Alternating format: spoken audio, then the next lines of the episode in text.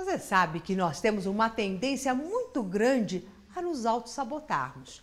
E é muito simples você, de repente, você está todo empenhado em fazer alguma coisa e quando você menos percebe, parou de fazer. Parou por quê? Tem um auto-sabotador muito forte aí dentro de você. É isso que nós vamos ver no vídeo de hoje.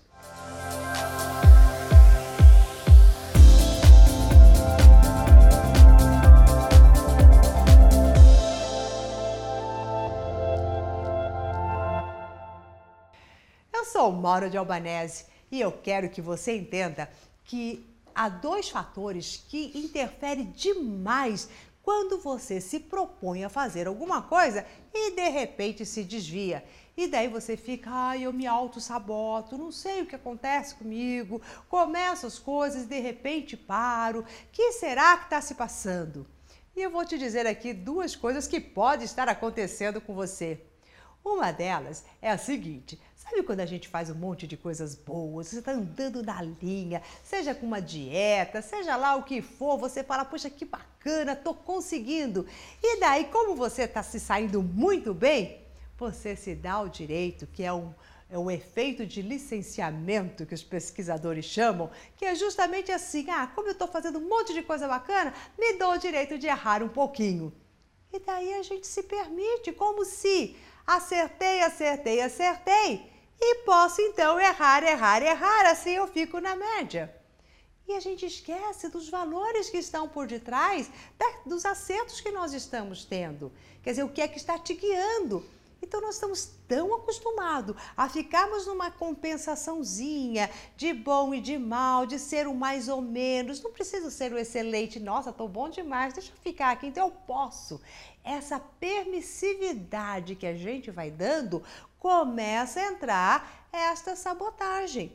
Então, uma hora você vai se perceber que para retomar depois a começar a fazer as coisas boas, vai levar mais tempo e você vai ficar quase que uma coisa boa para duas ruins, até que para chegar né, em duas ou dez coisas boas para ficar também os dez ruins, vão ficando cada vez pior e cada vez mais pesaroso. E uma outra maneira de a gente se sabotar também são os escorregões. Toda vez que a gente se propõe alguma coisa, a gente desliza. Né? Tem aquela hora que você está indo retinho, mas de repente resvalou. E quando a gente resvala e desliza, o que, que a gente costuma dizer? Ah, já resvalei mesmo hoje, então vai assim até o final do dia.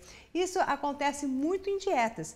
Ah, eu não devia ter comido essa torta. Ah, mas já que eu já comi essa torta, não foi, ela foi irresistível. Ah, então hoje esquece meu regime, eu vou simplesmente comer tudo, amanhã eu recomeço. Só que quanto mais a gente estica esses nossos escorregões, mais difícil fica para a gente retomar. Então, daí no dia seguinte você fala: ah, já, como nesse dia também eu coloquei, já comi tudo que não devia, ah, vou comer também tudo nesse também. Vou começar só na segunda-feira. E daí você já estica para essa semana. E essa segunda-feira, que dureza que é para recomeçar. Então, aquela história assim: você pode resvalar, você pode até cair na tentação e comer um pedacinho de torta a mais daquilo que não estava previsto na sua dieta mas é só aquele pedacinho de torta. Depois, ao longo do seu dia, você já retoma a sua dieta. Ou seja, toda vez que você perceber que resvalou, retome rapidamente. Não fique com essa historinha, porque isso é uma conversinha mole que entra sabotadores incríveis e que vão dificultar muito mais a sua retomada daquilo que você se propôs.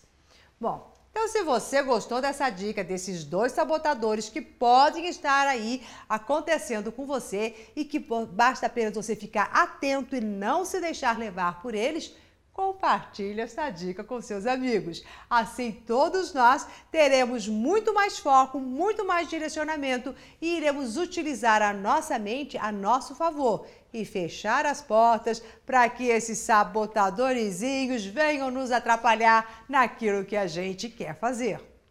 E se você ainda não faz parte do nosso coach semanal, na tela, em alguma parte aqui da tela, surgirá um link. Neste link, coloque seu e-mail e assim, mais do que depressa, você irá receber todos os outros vídeos que ainda iremos postar para você. Até daqui a pouquinho.